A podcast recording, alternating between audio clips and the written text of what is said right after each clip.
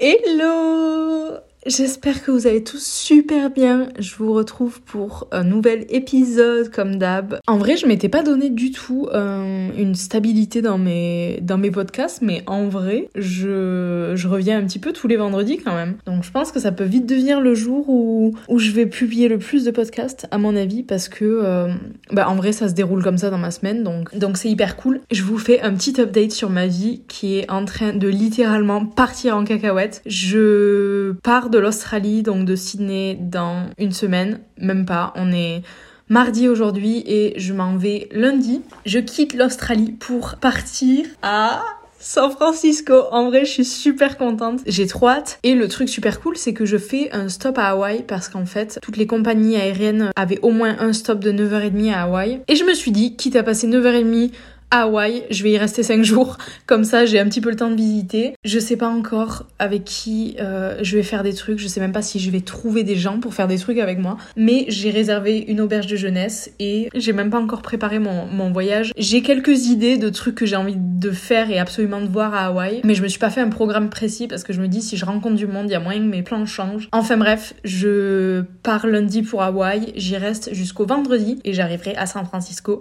le vendredi à 15h heure américaine. Et je vais rester à SF pendant environ 3 mois du coup. En vrai, j'ai trop hâte. Je suis super contente de partir en Californie, même si euh, le cœur va vraiment me pincer en fait de, de quitter l'Australie parce que j'ai tellement aimé ce pays. J'ai tellement aimé la vie que j'avais ici pendant ça fait maintenant 10 mois que je suis là et j'ai tellement kiffé tout ça que, bah, que je me dis que ça, va être dur de laisser partir cette vie-là. Mais bon, il y a un moment où il faut laisser les choses se faire et là, la vérité, c'est que bah, j'évolue plus en Australie. Je suis là depuis quasiment un an maintenant et donc j'ai plus ce sentiment de, de découverte qu'on a au début quand on arrive dans un pays et je pense que ça me manque vraiment en fait parce que je suis pas prête du tout à me poser et, et à rester dans un pays en particulier pendant quelques années. Là, pour le moment, j'ai encore envie de voyage et de tout ça. Mais je suis ultra contente de repartir aux États-Unis, surtout que quand j'étais partie faire fille au père, je voulais absolument partir en Californie. Et je m'étais au final retrouvée dans le Maryland, donc pas du tout à côté. Et en trois mois, j'avais pas du tout eu l'occasion de, de visiter la Californie, donc là, je, je suis trop contente. C'est, c'est un nouveau départ. Enfin bref, passons à l'épisode de podcast du jour. Et aujourd'hui, j'ai décidé de vous parler de la routine. Parce que j'ai toujours cru que je détestais la routine. Je me suis toujours dit, euh, j'ai toujours eu cette image hyper euh, grisonnâtre, grisonnâtre, grisonnée, une image grisonnée? Ouais, je pense que c'est ça. J'ai toujours eu une image hyper euh, grisâtre. Non, je pense que c'est grisâtre. J'ai toujours eu une image hyper grisâtre de la routine. Quand je pense à la routine dans ma tête, je me dis que c'est le dernier truc que j'ai envie d'avoir dans ma vie. Et au final, Ici en Australie, pendant ces deux derniers mois, je me suis rendu compte que j'arrivais à trouver vraiment un bien-être dans le fait d'avoir une routine. Et du coup, je me suis posé la question de pourquoi en fait. Parce que il euh, y, y a quand même cette partie de moi qui, quand elle pense à la routine, pense à un truc chiant, à un truc que j'ai pas envie de faire, un truc qui, qui me bloque en fait tout simplement et qui est ennuyant en fait globalement. Donc je me demandais d'où ça vient et j'ai été chercher un petit peu la définition de la routine et je suis tombée sur deux définitions. La première c'est la routine se définit comme l'ensemble des habitudes et des préjugés considérés comme faisant obstacle au progrès. Et la deuxième que j'ai pu trouver qui est un petit peu euh, qui contrebalance un peu ça c'est ensemble d'actions effectuées dans le même ordre et de manière régulière. Quand j'ai lu ça je me suis dit la première définition c'est clairement en fait ce que moi j'ai comme image de la routine.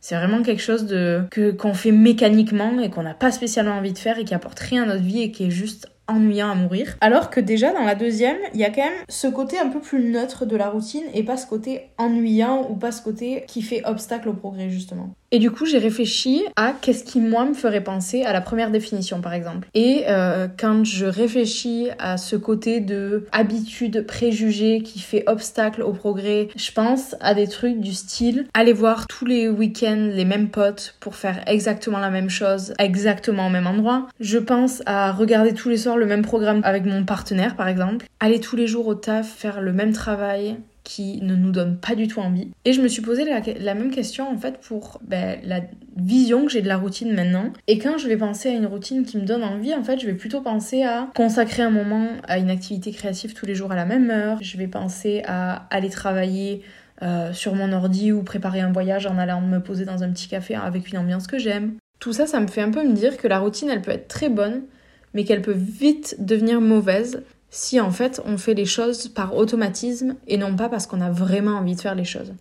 Et ça me fait penser à quand j'ai quand j'étais au lycée en fait dans ma dernière année dans mon année terminale, je voyais tous les gens faire euh, le process du parcours sup et moi, bah, évidemment, j'allais pas passer par ce, par ce process-là parce que je partais euh, fille au père aux États-Unis, je le savais déjà, et donc euh, je voulais pas m'inscrire sur Parcoursup. Et vous savez, les profs vous, vous demandent souvent devant tout le monde ce que vous, quels sont vos vœux pour l'année prochaine.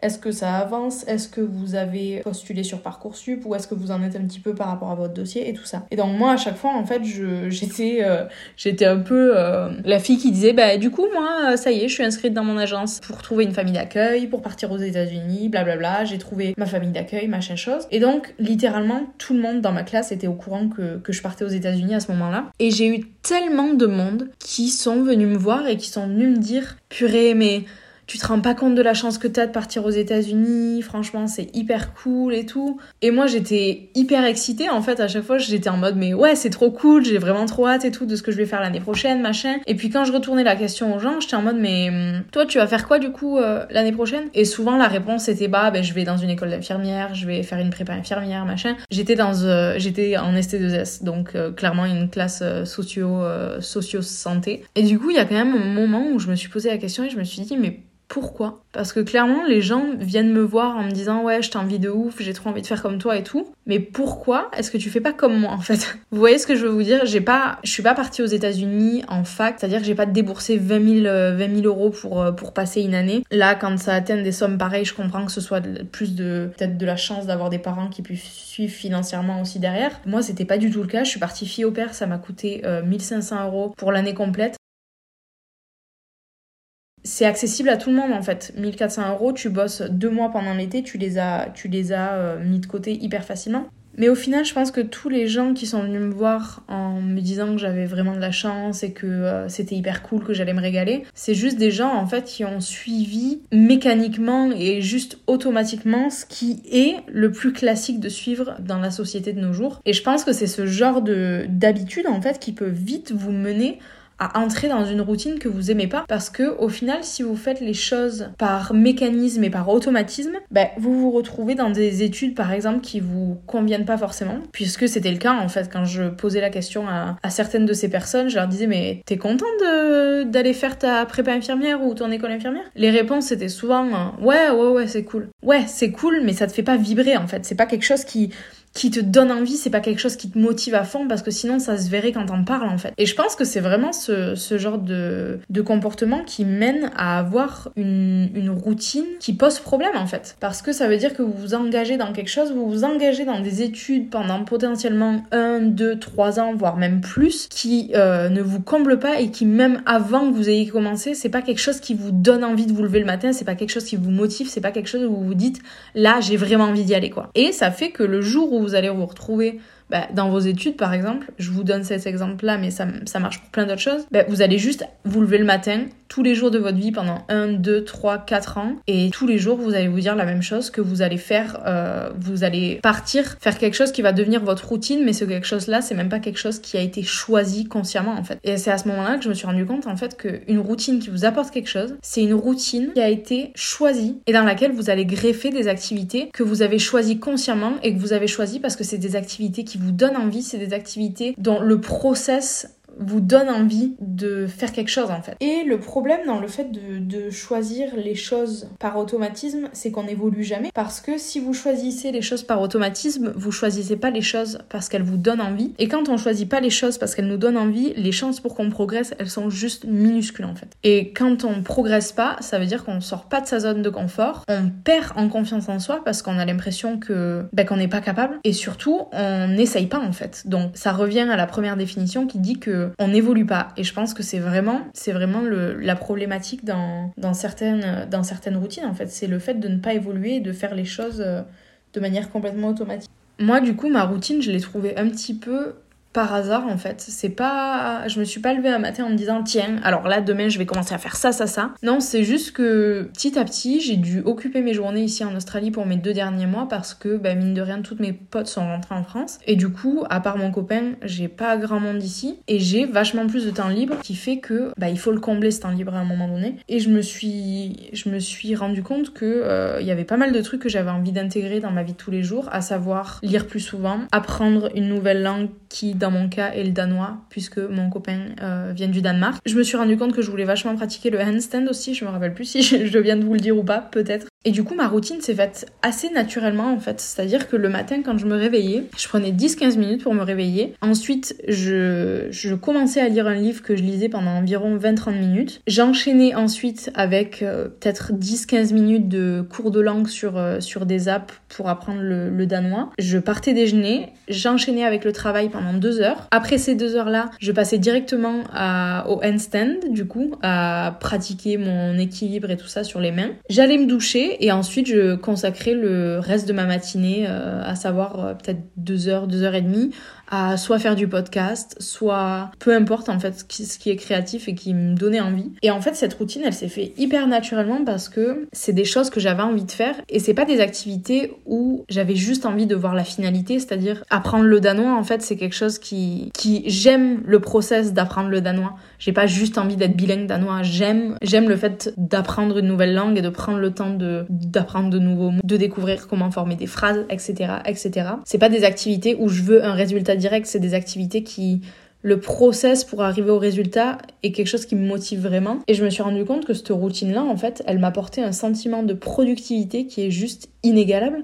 Parce que je me levais le matin, j'avais l'impression que tout était carré, que j'avais fait ma matinée, que j'avais fait plein de choses qui me tenaient à cœur et ça m'a apporté un sentiment de bien-être de malade en fait parce que je me suis rendu compte que tous les jours je faisais des choses hyper intéressantes et des choses dans lesquelles je progressais petit à petit, jour en jour, et c'est quelque chose qui, qui m'a grave donné envie de me lever le matin en fait. Ça peut être dur pour moi de, de me lever le matin, parce que surtout quand je suis anxieuse, je peux prendre facile une demi-heure à une heure à sortir de mon lit le matin. Mais quand j'avais cette routine-là, ça m'a tellement motivée en fait que j'ai commencé à me lever automatiquement le matin au bout de 5-10 minutes après me poser, ben, je commençais directement ma routine parce que c'était une routine qui me donnait envie.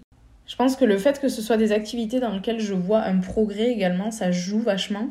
Parce que par exemple, ben, le podcast, j'y vois un progrès parce que je pense que mine de rien, je m'améliore en termes de fluidité, de, structuration de mes épisodes et tout ça. L'apprentissage de la langue, pareil, je vois un progrès parce que je connais vachement plus de mots, j'arrive à former plus de phrases, je suis moins limitée dans mon expression. Et ça marche pour tout en fait. Pour le handstand, c'est pareil, je vois un progrès dans, dans, ben, l'équilibre que j'ai sur mon corps. Et je pense que tout ça, globalement, ça participe au fait que euh, ma routine, elle a un réel intérêt et j'aime la garder en fait dans mon, dans mon quotidien. Parce que mine de rien, avec cette routine-là, ça fait que j'ai une stabilité, j'ai des repères, j'ai des choses que je fais tous les jours mécaniquement, mais c'est des choses qui en aucun cas ne sont un frein au fait que je progresse et que j'évolue. Du coup, je pense que je vais conclure sur le fait qu'il y a deux types de routines pour moi. Il y a la routine grisâtre est-ce que j'ai dit grisâtre au début? Je pense qu'on était resté sur ça. Il y a la routine grisâtre qui vous donne pas envie, qui est la routine dans laquelle vous faites tous les jours la même chose, qui sont des choses qui euh, vous motivent pas spécialement. Et t'as la routine qui vraiment t'apporte quelque chose dans ta vie, la routine qui, qui te motive, qui te donne envie de faire encore plus. Et je pense que c'est bien d'apprendre à cibler à quel moment on entre dans une bonne et à quel moment on entre dans une mauvaise routine. Et ça, ça va juste vous permettre en fait de vous créer une routine qui est inspirante, qui est motivante et qui vous donne juste de continuer tous les jours à, à vous lever quoi. Donc voilà, je pense que je vous ai dit un petit peu tout ce que je pensais sur, euh, sur la routine selon moi, ce que ça m'apportait et quelles étaient les limites à ça en fait. En tout cas, je vous fais de super en tout cas, je vous fais de gros bisous. J'espère que vous allez euh, passer une super semaine comme d'habitude. Et ben, on se retrouve dans un prochain épisode où euh, je serai certainement soit à Hawaï, soit à San Francisco. Et donc, je pourrais vous pourrais carrément euh, vous donner des news en fait. Donc voilà, je vous dis à très bientôt dans un nouvel épisode de podcast. Et je vous fais de gros bisous. Portez-vous bien. Ciao, ciao.